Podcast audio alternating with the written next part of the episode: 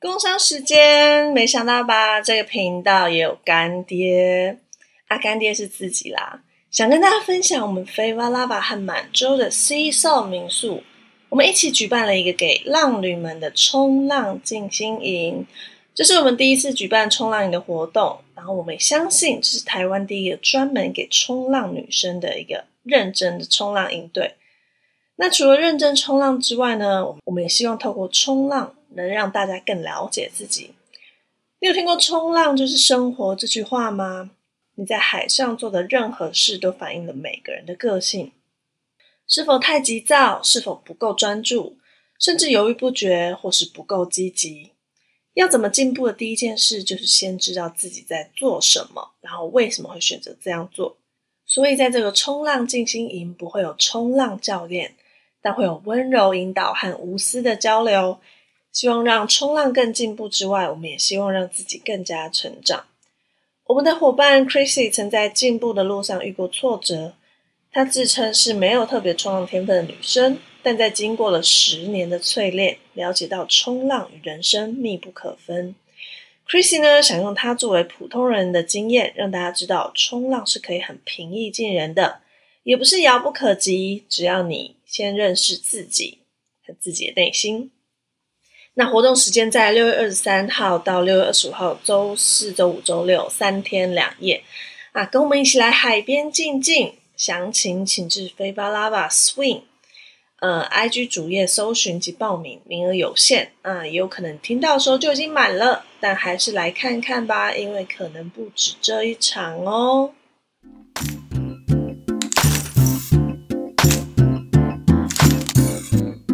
收听女子好浪有限公司，这是一个用女生视角聊聊冲浪和户外的 podcast 节目，在轻松的谈话中分享你们想知道的冲浪小知识。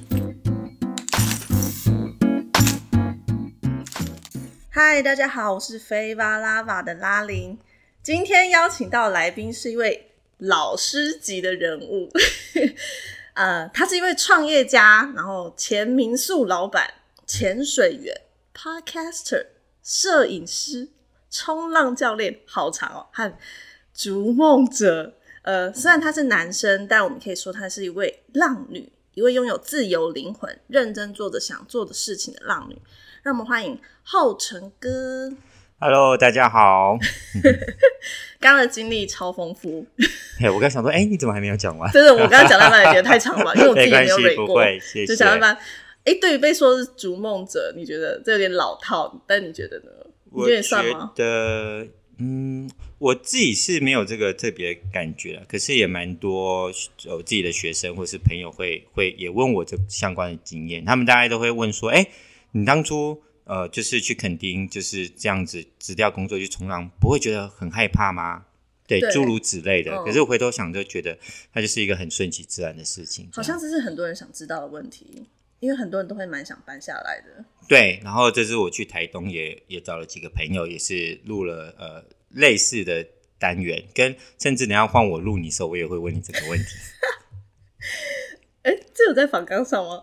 没有，我我我我的风格很随性的，对，就是呃，之前跟后成哥认识是之前呃自己乱玩了好几年冲浪，真的是乱玩，就是。当做假日，然后去冲冲浪，虽然也是蛮认真的，但是就是没有认真找教练。然后后来想说，哎，好，去找个教练，认真的帮我 Q 一下，教学一下，好了。然后当时就想说，哎，要去哪里？就觉得肯定就是一个长板的梦幻之地。就是你在讲台湾，你要冲长板，基本上就是肯定的吧？啊，是的，我也是这样觉得。对啊，所以就说看看到一些人推荐，然后就哎，很多人都推荐彩虹波浪，然后就找了。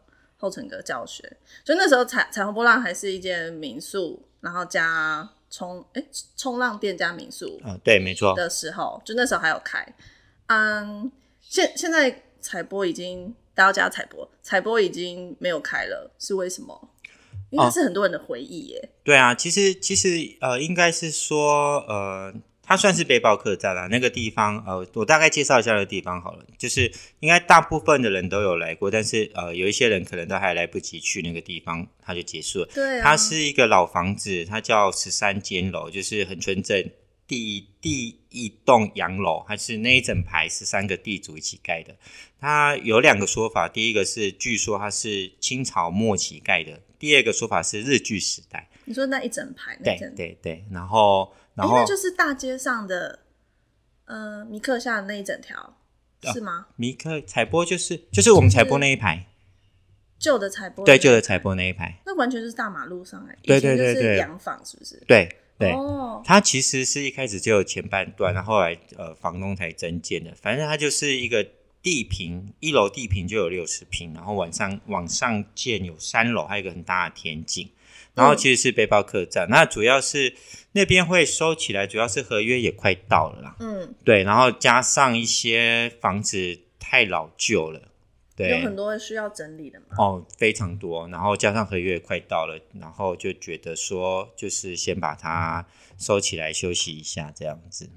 那个时候，诶，我前几天听说有人说采波是很肯定还是很纯的第一件背包客栈，是吗？算是第二间哦，第二间。啊。如果你要说这么大规模以背包客栈为主的话，它算是第一间。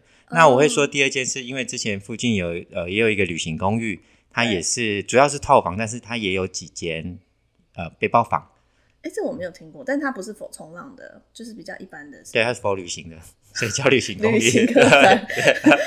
对哎，可是那彩波是不是开了有十年吗？哦，其实呃，如果从第一，我我我们现在所认识的那个背包客栈，其实它算是第二间，第一间是在呃河南路更比较比较离市区比较远一点点的巷子里。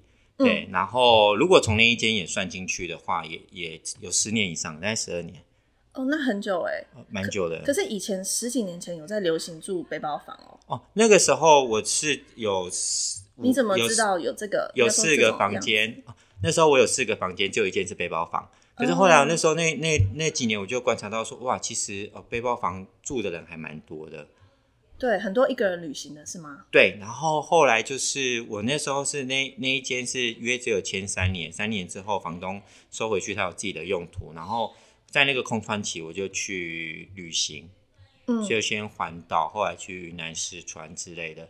然后那那个旅行去了两个多月，然后那时候也就是在国外，就在在云南四川的住背包房啊，就觉得说啊哦，其实台很湾。对台湾这个其实还蛮少的。对，对十几年前，我想那时候感觉台湾的呃观光业好像没有以那个为主，好像都是家庭旅行啊，什么双人、四人房那种的。对，什么海面海海景房那种，对。有需要也不错了。对了，所以所以就会发现说，哎、其实在，在恒春半岛，呃，背包呃背包客栈其实就不多了。那我对就想说，那这样的话，而且刚好我找到那个地方，我就想要把它用成一个背包客栈这样。是因为去云南旅行的经验让你觉得要做背包房吗？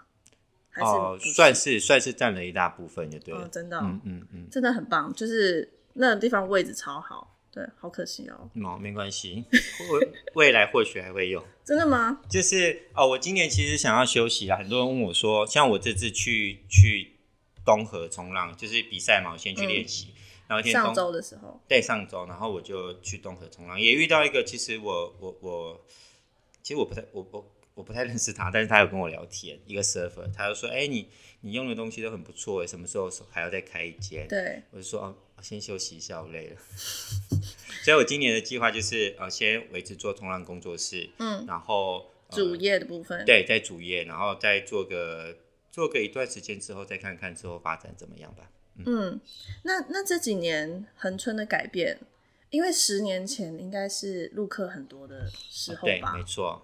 一直到这几年，你你觉得作为一个，你也因为虽然你是外地搬搬下来的嘛，嗯，就是你觉得你你用一个现在的在地人看这件事情是是怎样？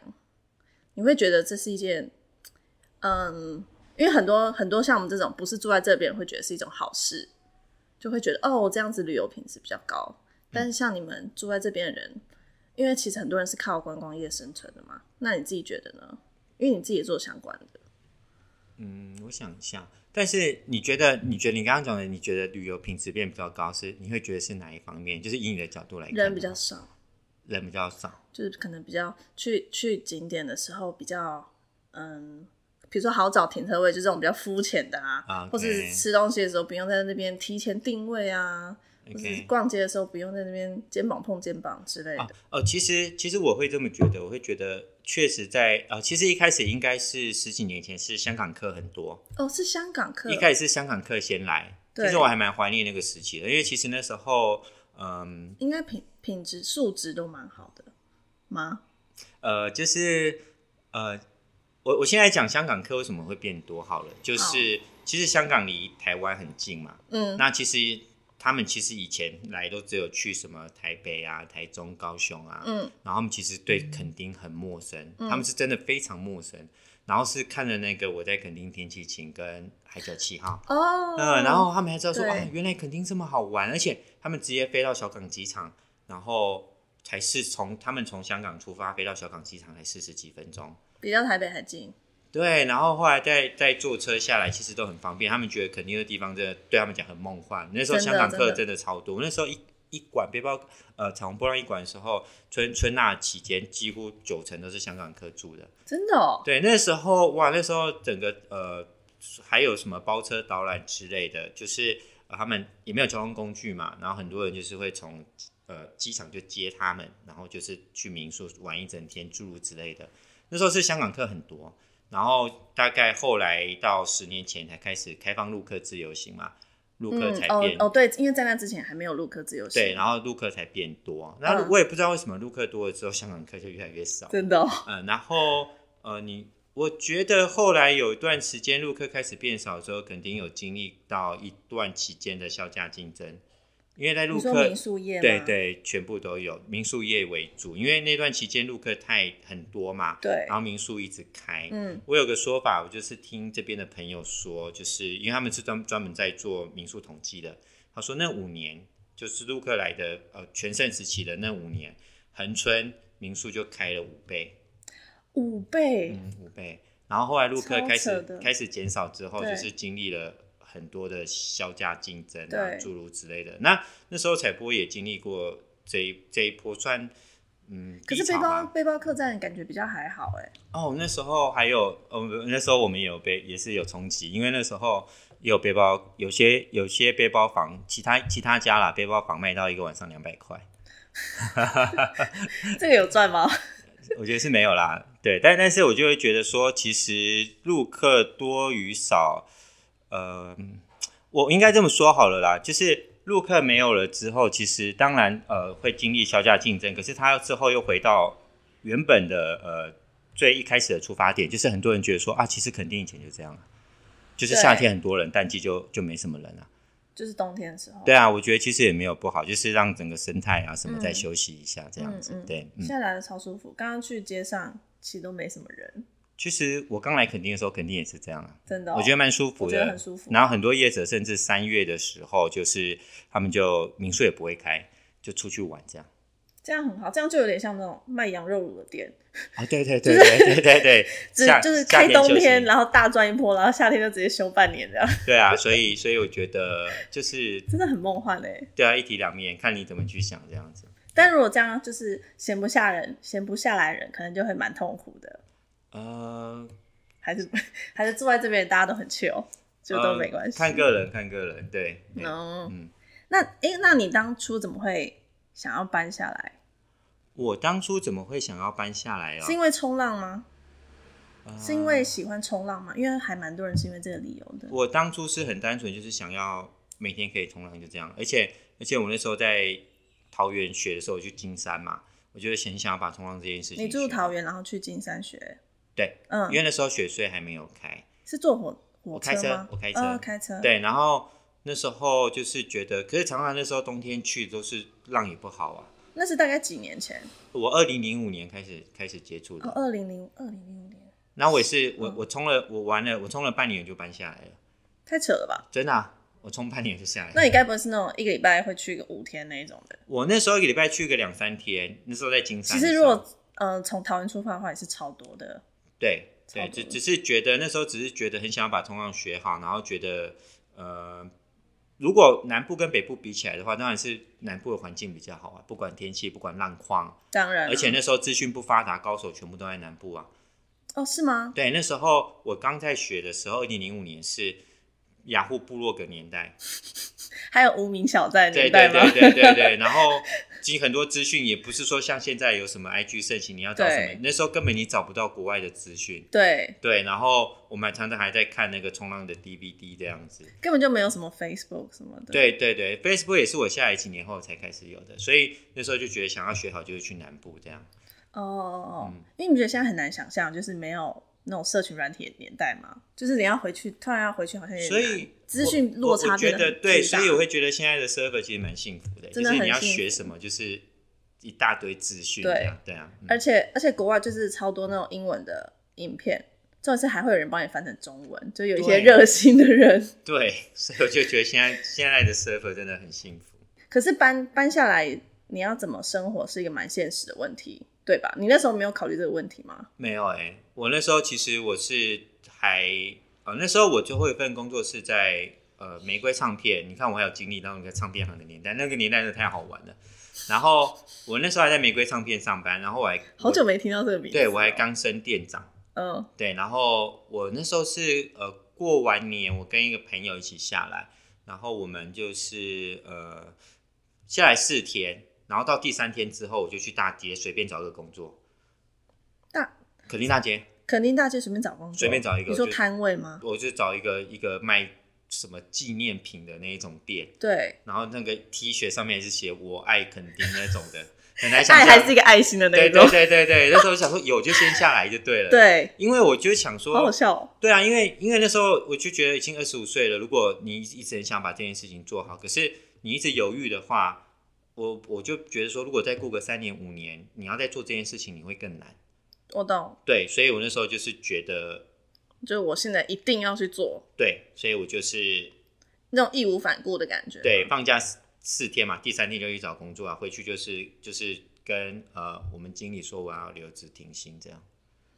还，还要留职停薪哦。我是说我要辞职啊，但是他们就是一直哦，很想让你留下怕。我后悔，就说那给我一年的时间留。一年很长哎、他们就对我还蛮好的。对、哦。我那时候取经你到现在我都会记得他，他蛮有趣的，在身上我也学到蛮多。是哦。对对，然后你就后来一直在纪念，后来就在纪念品店，我那时候做很多工作，哎，就是今年为了生，活嘛。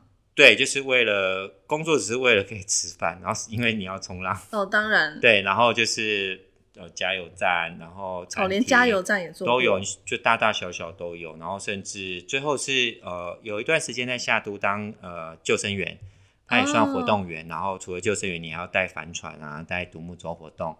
哦，你会开帆船啊？那时候有学啦，但是现在可能忘了。但是那时候我们是每天在下都会学这些东西。，对，你可以带访客体验独木舟啊，然后开帆船带他们去附近绕一绕这样子。嗯嗯嗯，对。然后后来其实这些生活也蛮有趣的耶。我觉得还不错啊，而且以前肯定大街很好玩。我觉得现在那现在讲到肯定大街，我一定要讲讲肯定大街以前来吧有多好玩。现在肯定大街它现在已经变成有点像大家觉得它是夜市，对，可是我刚下来的时，候，垦丁大街是一个蛮多像我们这种外来青年会去那边找工作或者是摆摊子。对，那时候租金其实现在也有吧，现在也有的。，对，只是那时候呃租金也没那么高，然后摆的人就会做一些自己首创的一些脚绳啊、嗯普卡脚手绳，或是他会卖一些比较特别的东西。就像我后来我也在摆摊子，我就是卖一些那个巴厘岛进来的一些呃小饰品啊之类的。嗯好，那时候我们常常在，因为那时候大湾浪都还不错，嗯所以有时候常常我们下班夏天会买一手啤酒，然后就是从垦丁大街头，然后一直走去找沿路找朋友，因为他们都在摆摊，然后就找他们聊天啊，嗯聊聊天喝啤酒，然后坐在那边吹一些晚吹一些风啊，然后觉得就很像很像那种海边的真的街道感觉。然后那时候你会看到蛮多 surfer，有一些外国人，嗯他们刚从大湾冲完浪，然后拿着冲浪板在路上走，嗯然后可能就是走走到一个餐厅，然后再坐在户外面，然后喝个啤酒聊天这样子。就是它是商业对没有错，但是它不是像现在的夜市。我我我好像理解，就是比较像是你去东南亚背包旅行的感觉，对对不对对对，很好玩。那时候我们其实还蛮常在格林大街玩的。因为我对于我，因为我自己也蛮常，就是有一好几年前蛮常自己一个人，然后去东南亚玩的。然后那边的氛围就是有点商业，但是好像没有那么商业。有你能感你能感觉到一些很很 local 的感觉，对，不是真的是为了赚钱还是什么的，我也说不太上来。就是那个比较像是比较 boho 嘛，就是比较波西米亚的感觉。对，然后就是你会看到，就是它还是否在海边，对，对，然后现在就是好像很有梦想的感觉。对，然后它现在是有点比较像嗯夜市，市对夜市，对 真的，观光夜市的而且超多披萨，不知道在干嘛。啊、这我就不知道，哈哈，只是只是是一百年没有逛肯德对啊，基，只是我们现在很少很少会去那边，只会去恒春夜市，是不是？对，差不多这样。嗯那你怎么成为教练？就是做那么多工作，我最后一份工作就是在摆路边摊啊，就是在肯丁大街。就是卖你刚刚说的饰品嘛。对对对，然后呃，后来是那时候蛮多香港人的嘛，他们就会因为看他们看你这打扮，就会说，哎、老板你有在冲浪哦？我说对啊，他说好不好玩？你就跟他们形容说，哎、我觉得还不错，就是诸如此类，就这样讲，他们都会说，哎、那那你有在教吗？听你这样讲那么好玩，我一开始说我没有没有没有，然后后来是很多人问之后，我就觉得说好像可以做一下这件事情，然后我就呃去跟朋友住板子，我就带他们去玩这样子，嗯然后我后来才发现说，哎、这个过程我很喜欢，就是呃教人家冲浪这件事，把你喜欢的事情分享给他们，对然，后我觉得很喜欢，所以后来才觉得说，哎、那我想要投入这个，就是当一个冲浪教练这样。那哎，那教学你是有自己的一套一套教学方式吗？你说那个时候吗？嗯，对那个时候其实是是是没有，对，就是用你自己知道的知道，的，对，因为那时候我也冲了四年多了吧，而且那时候其实我之前那时候都已经有救生员证之类的，嗯嗯。然后嗯，比赛也有也有拿过奖这样，所以我是用我我知道的方式去带着他们。然后一开始其实也不是，其实一开始也不是说像真正的冲浪教学了，就只是说呃带着他们去玩。对，啊，然后就是这点是陪着他们一起玩这样子，嗯嗯嗯对。然后是觉得蛮喜欢那个过程。那现在呢？现在就是过了那么多年，还在当教练，好多人都问我这个问题耶，对啊，我觉得现在还是很喜欢啊。但是你有你有呃变成一个更专业的冲浪教练吗？你觉得？我觉得当然是会，因为随着时间的的，因为随随着时间嘛，然后你的经验的累积啊，然后加上现在资讯又是那么的发达，这样子，嗯对啊，所以当然累积的经验的话，可以让你有更多可以分享给学生，这样。那客人大部分都是新手吗？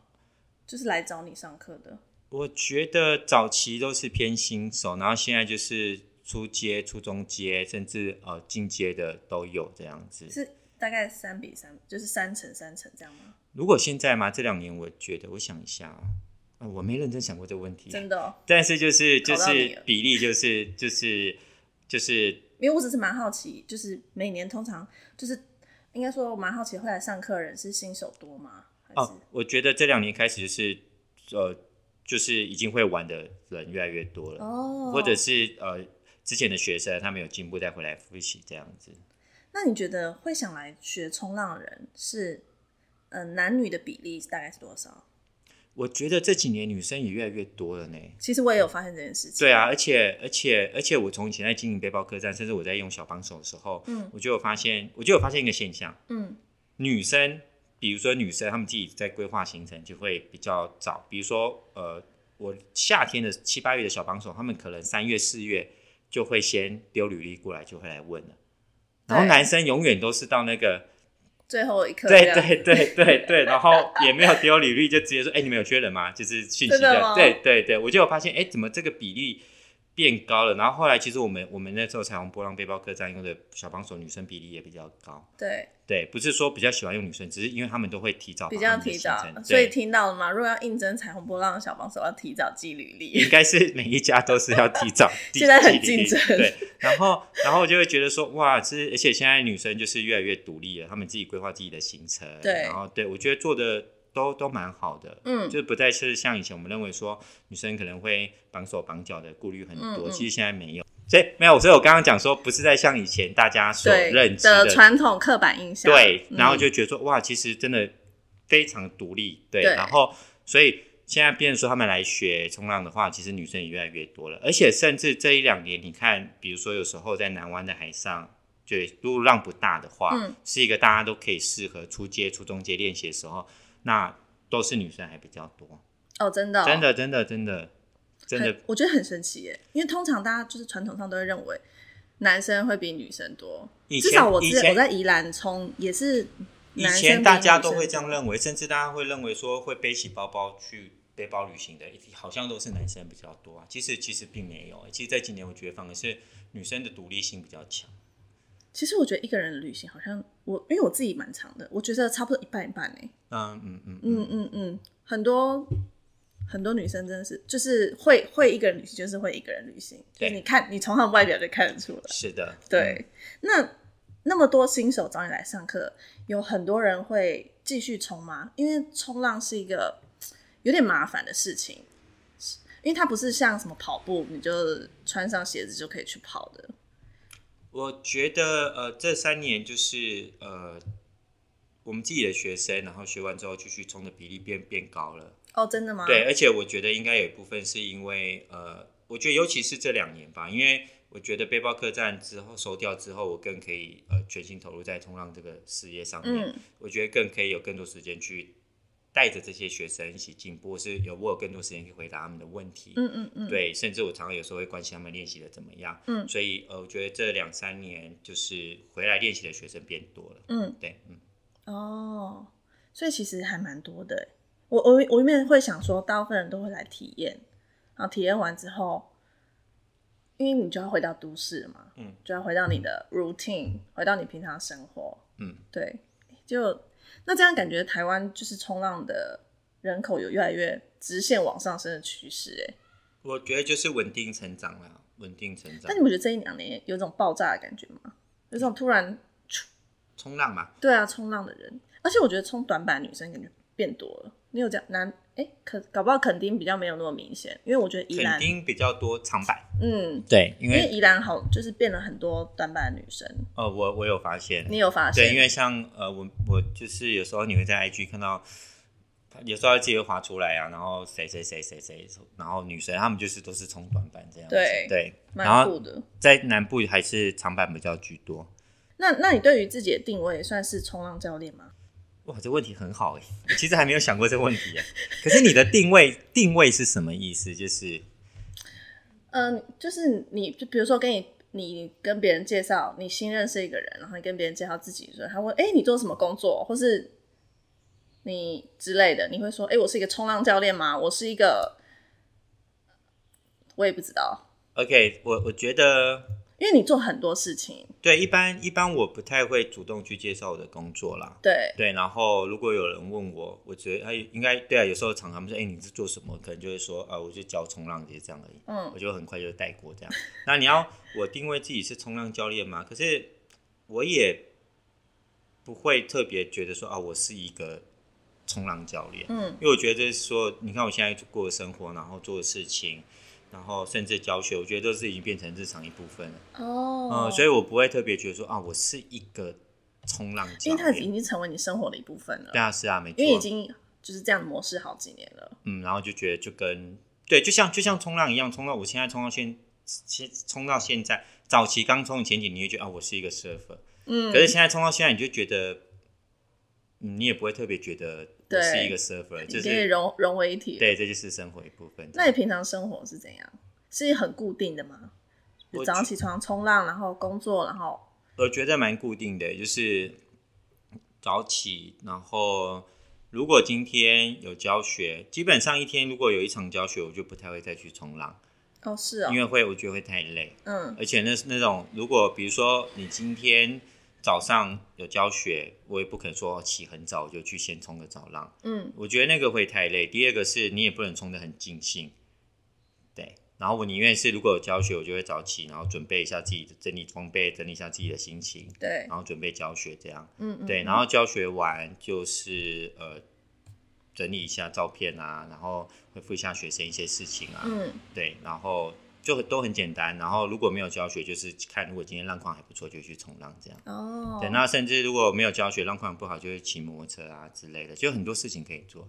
好好好哦，真做南国真的很梦幻的。是啊是啊，你想，而且还可以去自潜，还可以去玩水。就是这里真的什么不像不像呃离岛，你可能就是可能只能潜水，不能冲浪，或是什么，或是你只能浮潜，你也不能自潜，就是限制很多。嗯，这边真的。很赞，而且左右两边完全不一样。对啊，而且我觉得蛮均衡的。你想要你想要有商业的的生活的模式就有，然后你想要一个人躲起来的时候，有很多空间可以让你躲起来，嗯嗯嗯我觉得还不错。有真的乡像乡下的地方。对，那那你自己从一开始练习到现在也十几年了，嗯，你觉得怎样？嗯，你做了什么让你有逐渐进步的感觉？是怎么进步的？哇，我想一下，我觉得，嗯、你以前有去找教练吗？还是都没有，就是自己玩，然后问朋友这样？我觉得早期这里也没有流行找教练吧，因为大家都嗯是自己玩、自己玩、自己玩，然后玩一段时间这样子。然后，呃，那时候早期是早期是有跟着头美在冲浪，什么？跟着头美哦一起在冲这样。对欧，美更早就在冲，就在他冲很。久了。我我我来的时候他已经冲了，他大概头美比我早冲几年啊？我冲到现在十六年、十七年，头美应该比我早冲个六年还是七年吧？哦，对对对，好久、哦，很久啊，已经冲很久了。对，然后也不算真正的找教练吧，就跟着冲，然后就是会一起去比赛这样子。对对互相就是交流这样。对，算是以前是他早期是，对啊，算互互相交流这样。对，嗯嗯，那我觉得现在如果我我这么说好了，就是我觉得以前早期我们我们的练习的方式可能也不太适合现在啦。那我觉哦，得、真的吗？嗯，我觉得不太适合现在。那我觉得现在蛮多选手都已经进步的很快，因为现在可以很多，你可以用透过、呃、网络很多资讯啊，对。然后第二个是就是呃你们以前比较像是摸索嘛，自己摸索自。己摸索，对。哦然后那时候你连录影器材也都很难去取得，要么就是太贵，要么就是对，根本没有人会想要在岸上拍，大家在冲浪。对，那时候也不流行大家轮流互相拍。我我每次我我跟我朋友每次在那边说好，我们就猜拳，然后输的那个下次就在岸上拍，然后大家就轮流。嗯然后这件事情讲了大概好几年，一次都没有成立过，因为没有人要在是啊，但所以所以我有时候甚至自己啊，比如说我的我的相机长镜头都带去了，然后想说哦，我今天去拍照好了。结果我去海边之后，我自己又跑去冲浪了，然后那个 看到浪就忍不住对，然后。相机包我自己都没有打开来，这样。真的，啊。每次都这样。我我知道之前买的 GoPro，我也是大概只用了可能一只手数得出来吧，因为我就很懒，就觉得。哦对啊，我就只想冲，我没有很想要。对，所以所以所以现在就会觉得现在的练习方式跟我们以前不一样，然后所以嗯。就是会蛮适合，就是必须要有影片去讨论，哦，然后而且而且我觉得现在台湾也蛮好的，蛮多人开始认真去投入冲浪教练这件事情，然后不只是蛮多的初阶，进阶也有。就是各个各个浪点都有，都有都蛮多的。对对对，所以所以我会觉得，如果是想要进步快速的话，当然常下水是一定要。第二个，我是觉得去找到一个适合你的教练，对我觉得这是一个蛮重要的。嗯嗯嗯嗯。你刚刚说你有在摄影，那我有看你的 IG，你有在最近有在水社，呃，对，很酷。哦，还好啦。你有你是有 穿蛙鞋的那种水色吗？对啊，我水色就是我觉得一定要穿蛙鞋，对，是这是你自己自学的吗？算算自学的，因为肯定其实蛮多人在在拍。拍水色的，对对，其实呃应该是不多啦，大概就我们大家认识的那几个这样子。对，可能哎、这样大概算起来三四小赖阿志，然后台东是那个，呃我是忘记他名字，张孩子工作室，水色好像，有听过。哎、对对对。还有浩文也有，对，浩文，我忘记讲浩浩文了，浩文也有，好。哦，浩文也有，浩文也有，对对对，好，那器材会很贵吗？因为我觉得这件事情感觉很蛮多人都想尝试的，因为你你拿的不是 GoPro 嘛，对不对？是拿那种比较专业的，对我用 Sony 的相机，哦，OK，好，买一个买就是假设我是一个，比如说本来就有在摄影的人，然后想尝试拍水色，那我需要有什么样的准备？入门的话，我觉得，我觉得我我现在讲器材好了，其实嗯 GoPro 也可以拍，嗯然后现在手机的防水壳做的很好，而且手机现在也做的越来越厉害了，手机也可以拍。然后，但是我觉得，呃，你一定要要会，最好会踢蛙鞋。嗯对，这个是蛮蛮重要的。那其实关于水色这一块，因为其实我大概两年多前的时候，我连蛙鞋都不太会踢，然后我一踢就会抽筋这样。然后那时候刚接触可是，你不是有在潜水吗？那时候也才刚接触自由潜水，哦，然后加上呃，其实那时候我也一直想要把我的冲浪教学转型，就是呃，所谓转型就是用踢蛙鞋。我现在每一场教学我都是踢着蛙鞋出去的，因为我觉得踢蛙，真的，对对对，我已经这么做了快三年了。那是那也是给我一个自己的功课这样子。然后呃，因为以前浪大的时候，因为有时候有些情况你不可以没有办法在岸边一直教，你可能要出去比较奥赛，或是你教一些比较进阶、初中阶的学生，就是要到比较奥赛去。对。那那时候蛮多人的做法就是会自己带着一个短板，甚至有时候那时候我会也会买我去买一个呃迪卡侬的软板的练习板。嗯。可是那个还是会有风险啊，有时候浪大的时候你还要帮学生推板，那个板子也容易打到自己。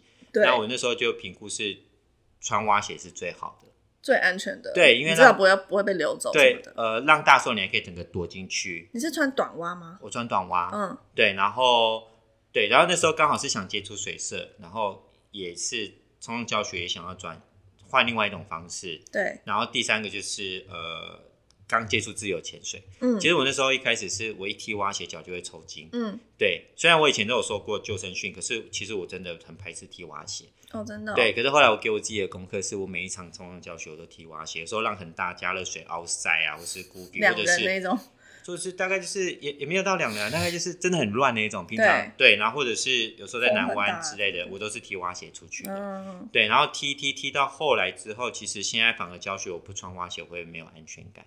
真的对，然后但是它已经变成你你你身体的一部分了，那这也帮呃帮助我到自由潜水帮助蛮多的。然后好，我们绕回来讲是，我会觉得如果你想要接触水色的话，我觉得踢蛙鞋蛮重要的。你说会踢蛙鞋这件事情，我觉得应该是一定要会踢蛙鞋，因为会我觉得踢蛙鞋这件事情其实还蛮专业的耶，就是要练习，那是要练习的，而且对对，但是但是如果今天今天如果你想要接触，但是你可能。也还不确定喜不喜欢，我觉得 OK 可以，就是去一些比较简单的地方，比如说渔光岛的阴塞啊，踩得到底的地方，先练踢蛙鞋。呃，就就算你不会踢蛙鞋的话，你也可以先在踩到底底的地方去拍拍看。如果你喜欢的话，我会建议是你要会踢蛙鞋会比较好。哦。那关于设备的话，我会觉得先用自己手上现成的设备就好了。其实我一开始在拍的时候，我现在是用 Sony A7R 三啊，然后我之前在拍的时候，我那时候。呃，应该是三年前刚接触，两年多前，我就一直在考虑说，我要买 A7R 三还是 R 叉一百 MA，这中间的价钱差很多。嗯，然后后来我决定我先买那个 R 叉一百 MA 的一原因是，第一个它比较便宜，嗯，然后便宜很多，然后第二个，第二个是我还不知道水色的一些美美嘎嘎。对，因为你是自学的嘛。对，如果我买了一个很好的，不小心它坏掉了怎么办？对。对，所以我就会买一个便宜的，拍了两年之后，觉得说，哎，我觉得可以升级了，对我才买现在这个呃 H R 三。所以我的意思是，呃，如果想接触水色的朋友，可以先用手上现有的设备。其实 GoPro 它拿下去拍，它也是水色，然后只是说你们先试试看喜不喜欢这样。我之前有。呃，跟朋友借过那个 GoPro 的分水镜，嗯，你有用过吗？然后那个我觉得一开始我有拿那个拍，那个超难用的，还是你觉得还好？因为它那个水珠都会卡在上面。我我是觉得是真的没有很好用，所以你也觉得没有很好 用？我觉得是它那个比较适合，就是拍一些可能平静水域啊，一些比较平静水域。对啊，好像我觉得那个会比较好一点。分水镜好像不太适合拍冲浪，是可以，但是你可能上面就要涂蜡之类的，或者是喷一些。嗯，一些比如说玻璃用的那种汽车玻璃用的那种，有有听说那种，但是听说好像也还好，也还好，它就是没有到真的百分之百，你还是要一直去处理那个上面的水珠对对对对。那你是买那种圆圆的防水壳吗？就是我说你现在单眼的水色，我都有哎，都有。我看我看我看要拍的状况，对，如果只是拍水面的话，我就是用一般的那种。一般是哪一种？就是一般。圆的就不是不是分水镜那一种的，可以下下到水底的那种。对对对对，因为嗯，之前看一些应该是说广角镜啦，水色它就是分一般的那种镜筒跟广角镜。广角镜就是我们刚刚讲的像分水镜那种效果的。哦，你说外面那个壳有分两种？有有有有，如果你买买到比较高阶的相机，它到时候出的时候，你买防水壳，它就会有两种。看你你今天的镜头是要哪一个，或是你想要拍什么，你就可以把前面的那个镜筒把它换掉，这样子。对，所以是某一种相机会配一个它独有的壳吗？对对。哦，所以不能一个壳适用很多种相机。对，所以所以所以如果你要水色，你要先确定你要用哪一台相机。但是听起来感觉不是每一台相机都有它自己的水色壳，都有，几乎哦现在、几乎都有现在出的是是现在出的很多了，就几乎都有。对，不管是全幅机还是不是全幅，比较入门的机都有都有。哦，对是哦，嗯，好酷哦，第一次知道。对，所以所以对，所以就是如果你想要接触水色，我觉得先可能要先做好功课，对然，后又或者是呃还不知道自己喜不喜欢，嗯就先用手上现有的设备下去试试看。嗯，对，因为国外很多那种冲浪影片，那种冲超爆大浪的，什么大溪地的啊那种影片，嗯就是他们因为那些浪真的很大，然后拍水色的人很长，我看他们很长会需要钻到水底。哦，对，你有在很大的浪，比如说两人的浪拍过吗？啊，目前还没有，目前还没有，因为为什么？因为我觉得第一个就是呃，可能我拍的时间没有那么多，然后第二个是那样的浪的话，我可能大部分都在下面冲浪吧。哦，对，但是一人多的有啦，一人多有，两人多目前还没有。因为我会我会蛮好奇，就是那个感觉会是什么？就是你浪呃，因为你是靠踢蛙鞋钻到浪底下嘛，嗯嗯那你手上又拿了，因为你双手都要拿一台相机，对是吗？呃，如果躲浪的时候变成一只手，因为它的握把一只手而已，那另外一只手呢？你说划水这样子哦、就是你说在躲到水里对对对，我蛮好奇你拿着装备要怎么躲浪的，就就是是像普通那样吗？对啊，就像普通。其实躲浪的话，因为其实我们冲浪教学的时候，常常就在躲浪了，所以躲浪对我们来讲都还蛮轻松的。那那水色也是一样，就是你拍一拍一个浪来的时候，一样来就是潜下去踢蛙鞋啊，然后嗯，往下潜这样子，嗯嗯嗯然后嗯一只手把你的设备装备拿好这样子。那拍拍摄冲浪人有什么技巧吗？你自己觉得？我觉得主要是你要知道，你要看得懂这个浪，然后这个路这个人冲浪的风格，哦，哎、其实蛮难的耶，我觉得是蛮难的而且你还要有时候自己要等于会冲，你还要对你自己要会冲，然后你有时候还要边边拍边踢边躲它这样子，对，听起来有点危险所以要戴那个安全帽。哦。对，其实那个是怕被撞到这样。我很多记得比赛都有那种，我记得我那时候一开始刚拍的时候，我就是我那时候那一次蛮辛苦的，加上水浪很乱，然后我就是从河口踢出去，没多久我就出不去，我就我就被流上来了。然后我就觉得至少天啊是流上来，不是流出去。对，是没错，我就觉得天啊，我好像初学者哦，我我我已经很久没有体体体验到是我出不去的状况，因为有冲浪板，我可以很快就出去。对，对，然后后来我不觉得不行，我在那边看了很久，我觉得我今天都来了，我一定要下去。那时候是好像是李燕他们在下面练习，嗯，对，然后 那超好笑，我都记得那一幕。然后后来我就想说，不行，我今天都来，我一定要拍一些照片回去。然后我又踢出去了。嗯然嗯，后那边流很强，我在那边一直被流来流去的，然后敌人就冲进来，我就一直想要拍他，可那时候我都还不知道怎么躲这样子，对然后他差点把我告过去，这样 那是刚开始的时候，刚开始的时候，然后我还听他说那个人是谁啊？怎么在那边拍的挡在那边啊？菜逼吧，对对对，被骂了对，很好笑，就说哎、是被我 local 啦吗对 哎，是你哦。对，所以说其实一开始也蛮辛苦的啦。可是这样要要靠，其实要靠蛮近的，对不对？有一些那种很近的效果的，我觉得水色一般来讲都要拍都要拍到蛮近的，对，所以真的是要像你刚刚说的，你要先知道它的路线。对，然后你还要抓对当地的那个呃，就是今天的浪况，你也要很熟，这样子，你才可以保护哦自己，或者是不会干扰到别人，这样。哦，对，如果距离两公尺是两公尺左右会是 OK 的吗？我觉得是要看呃，看你拿的，应该是说看你那时候拿的相机配的镜头，哦然后如果但是呃，如果你用比较好的相机，像素很高的，其实回来都可以再透过后置啊。哦，你说再再裁这样子裁切，对，所以所以才会说，呃，所以如果你想要呃让你的拍的作品比较好一点的话，其实相机也蛮重要的，嗯，尤其是水色很多那个距离是你没有办法去去控制的。那相对如果你说拿一些变焦焦距很长的，那相对的它又重。所以你都是用定焦的吗？我有时候用定焦，有时候用变变焦，嗯但是我用定焦比较多，因为我觉得对我来讲，有拍到就有拍到，没拍到就没拍到，嗯嗯嗯，对，嗯就是顺其自然这样。那你觉得对于想尝试的人，就是你觉得需要什么条件吗？除了像刚刚说要会踢蛙鞋之外，你觉得水性上，我觉得水性一定要好，一定要好，一定要好。所谓的水性好，不是只有你你你会游泳而已，嗯嗯然后你对海流的掌握度、敏锐度，然后跟你懂不懂浪，你会不会躲浪，然后跟上下岸这样，我觉得一定要好。对，这这这比较进阶的啦。那初阶的话，比如说你站在我举例好了啦，你站在渔光岛的阴塞这样拍，那其实就很简单了。但我觉得不知道，如果我自己想要玩水色的话，我会觉得那样很无聊。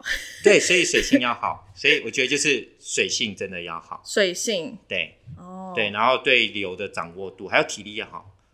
体力，哦体力对，因为你真的踢出去的话，其实那个真的还蛮花体力。我现在现在觉得水色都比我冲浪教学还要累，真的假的因为的？他就是一直在踢蛙鞋。哎，可以踢长蛙，哦，我我有试过，但是我觉得会不会很奇怪我？觉得没有很方便诶。我啦，可能其他的摄影师会觉得还行，但是我都踢中蛙，就是差不多差不多对差不多差不多三十公分左右的。差不多，会再长一点点，我都踢中蛙。嗯，对那长蛙我自己试过几次，我觉得蛮吃力的。那未来有什么计划吗？对于嗯自己，比如因为说采采播现在暂时嗯没有营业嘛，那你现在有在，你有在想要继续变得更专业的嗯水水上摄影师吗？就是你想要多花点时间在水上吗？或是哦，嗯，我先讲我现在的生活好了。好对我就是现在专心在自己冲浪嘛，然后嗯教学，然后嗯拍照，对啊，拍照拍照其实就包因为你以前没有没有很多那种照片，最近开始越来越多了。哦。其实我我在说到拍照，就是我自己有录在，呃帮我自己的 podcast 打一下广告好了。好，我自己的 podcast 我就有录了一个单元，在讲最近的生活，就有在讲摄影跟骑车这样。哦对，然后呃，我其实应该是在呃我第一家店的时候，那时候后期就有在拍，跟呃后来结束之后，我就去云南四川跟拍很多蛮多冲浪的照片。对，那时候就是觉得拍照很好玩，我想要很认真的去做这件事情。但是后来第二家店开了，因为那个规模真的太大了。啊、我刚刚还没有讲采波道有多大，它的床位加一加有快四十个，超多多，然后哎，四十很大哎。对，然后嗯，真的是嗯，就是我所有的心力就花在那边，然后不知道为什么，慢慢的就我就没有再拿起相机拍照的欲望跟动力了，太生活太忙了，太琐事太多了，就像我们刚刚在聊天，冷气不冷，水管堵住，老板热水不热，，对，然后 WiFi 不通。什么这里很然脏，后什 A 跟小帮 A 小帮手跟 B 小帮手吵架之类的，反正就好了，很多琐事，好就就蛮烦的，呃对，没有啦，好玩，不能讲烦，就是很很杂啦，琐事很多啦，再嗯加上那时候又又有跟朋友合作冲浪团队，然后要用很多琐嗯。琐碎的事情对。然后后来就不知道为什么，我自己都不知道为什么就没有拍了。连哦问我为什么，我自己都不知道。对，对，然后后来是把那家店结束之后，我就觉得，就是在上一个三疫情三级的时候，嗯，我就是在那之前，其实我就准备要去买相机了。就有想重拾这件事情，对，我就有计划了，嗯然后只是疫情就来了，大家都在家里，我就会觉得说，天啊，我要去买吗？嗯，嗯，对，嗯然后后来又闷了一个月，我觉得不行，我一定要好好做这一件事情。嗯趁那个时间，我就我就去买了相机，又开始拍这样子。哦，对，主要是这样子。酷哎。那你带过那么多学生，就是也是至少十年的经验，那你遇过那么多新手，你有觉得新手嗯比较常遇到什么问题？你觉得应该要特别去注意的？OK，好，那我想一想，呃，我觉得，呃，新手，嗯，我觉得就讲一个我观察到的，好了。有时候我自己自己如果没有教学，我自己去冲浪的时候，会遇到一些新手，可能呃，虽然是有朋友带着他们，可是可能两个人程度都是非常出街，然后有可能嗯，连趴在板子上面划水的位置都不太对，然后也没办法抵抗那个流。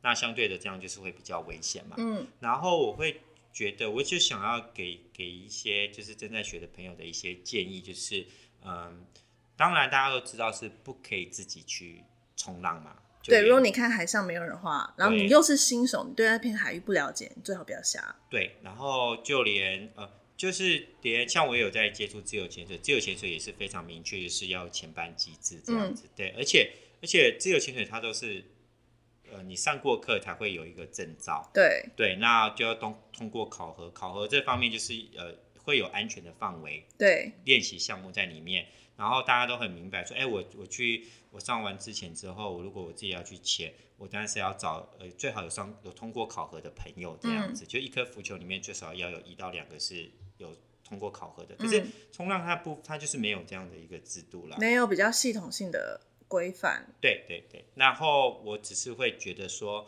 呃，如果那当然是你今天会想投入冲浪，当然就是要多去练习，但是练习要练的安全会比较好，所以我会建议说，如果今天你是一个新手，你要自己去练习的话，我觉得就是先找同伴。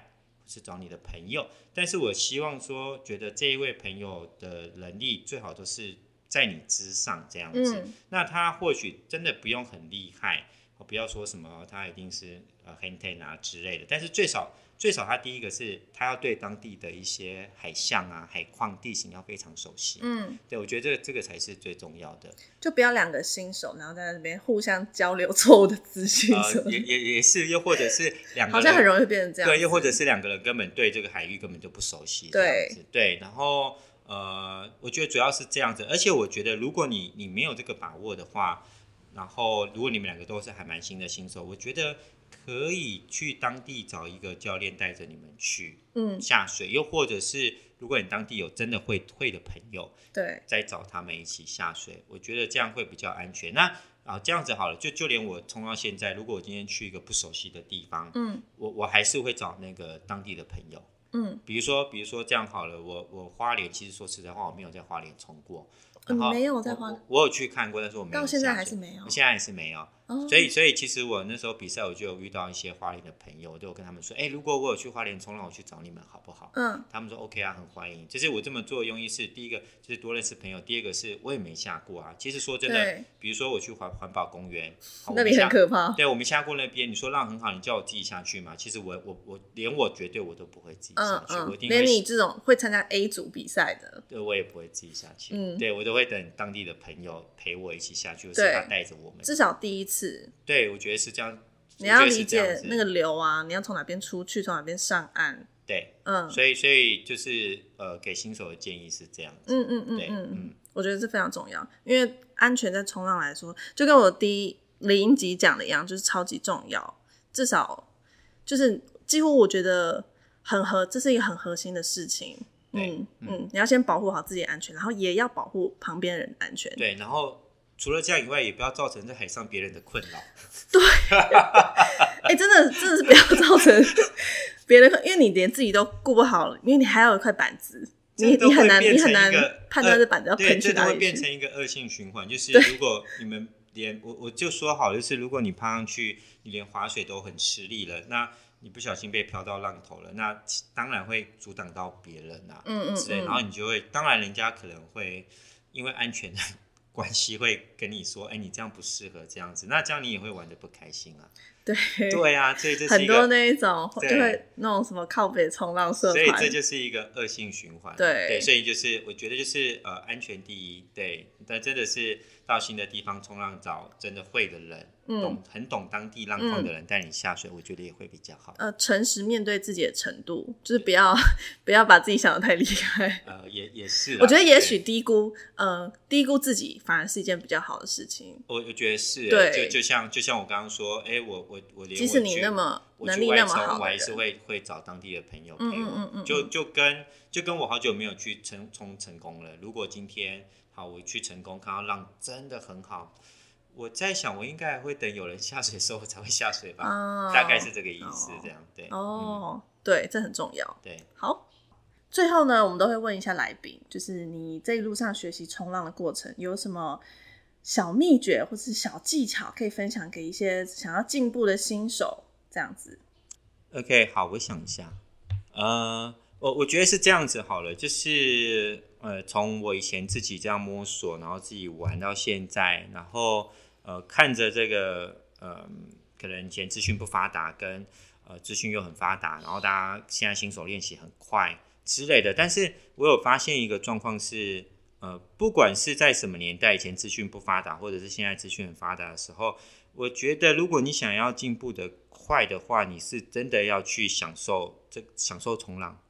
我觉得是从你每一次的练习，你就是真的你有在享受，你要觉得它好玩。嗯，对我觉得这个很重要，不是因为练而练这样子，对对对也不是为了你想要比赛，你想要赢之类的。嗯，就是你要先去呃，就莫忘初衷啦，你要去真的去享受冲浪。对，为什么我会这么说呢？如果你今天嗯，你没有很享受冲浪，你只是为了练而练，可是你可能你做的动作就跟浪没有很 match，就是就是浪跑它我理能做，对对，所以你应该是去感觉。感觉跟感受，对，嗯。你要很热爱这事情，跟你每一次练习你要觉得很好玩，嗯，对，从这中间你去找到乐趣的话，不知不觉你的进步就会蛮快的。对，但是如果你只是一直自己在那边，嗯，太过于强求，或者是呃太过于要进步，或是太过于嗯没有很放松的话，我会觉得这都会，呃，这进步都会比较缓慢，你也不会那么开心。所以我听到关键字是不要强求吗？追我觉浪当然要得是强求了。我觉得是可以规划啦，但是就是在练习的时候，是你还是要保持乐趣跟热忱嘛，对，嗯嗯嗯嗯不要嗯是因为练习而练习这样子。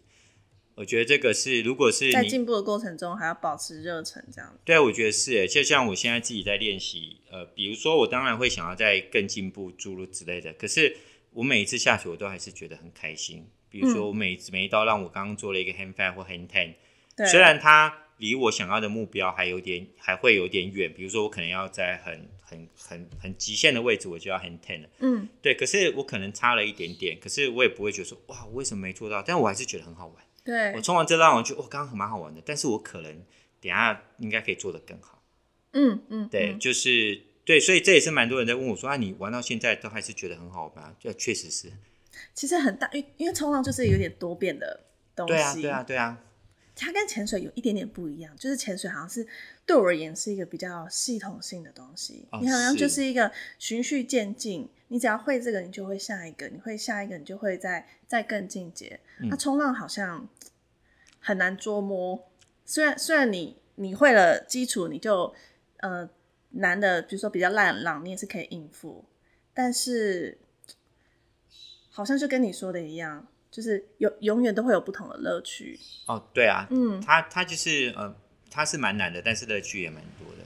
对，对，所以就是我会觉得说，既然是这样的话，那就是在练习的时候就是要保持你觉得好玩。我问了很多冲浪冲蛮久的人，他们还是很喜欢。我觉得这件事情真的很神奇。呃，对啊，对啊我我觉得是，我觉得或许应该也是因为保持这个心态，才可以玩的很久吧。我觉得应该是，那不然很多人一直觉得很挫折，他可能久了就他就不想玩了、嗯嗯嗯，对啊，嗯好，那很开心今天邀请到后成哥的分享。如果你想来垦丁学冲浪，哇，欢迎追踪彩虹波浪的 IG。那如果你也喜欢频道的节目内容，也欢迎分享给你所有喜欢冲浪或对冲浪有兴趣的朋友，并追踪我们的 IG 账号。所有你想知道的资讯都会放在频道介绍。那我们下一集再见喽，拜拜。拜拜。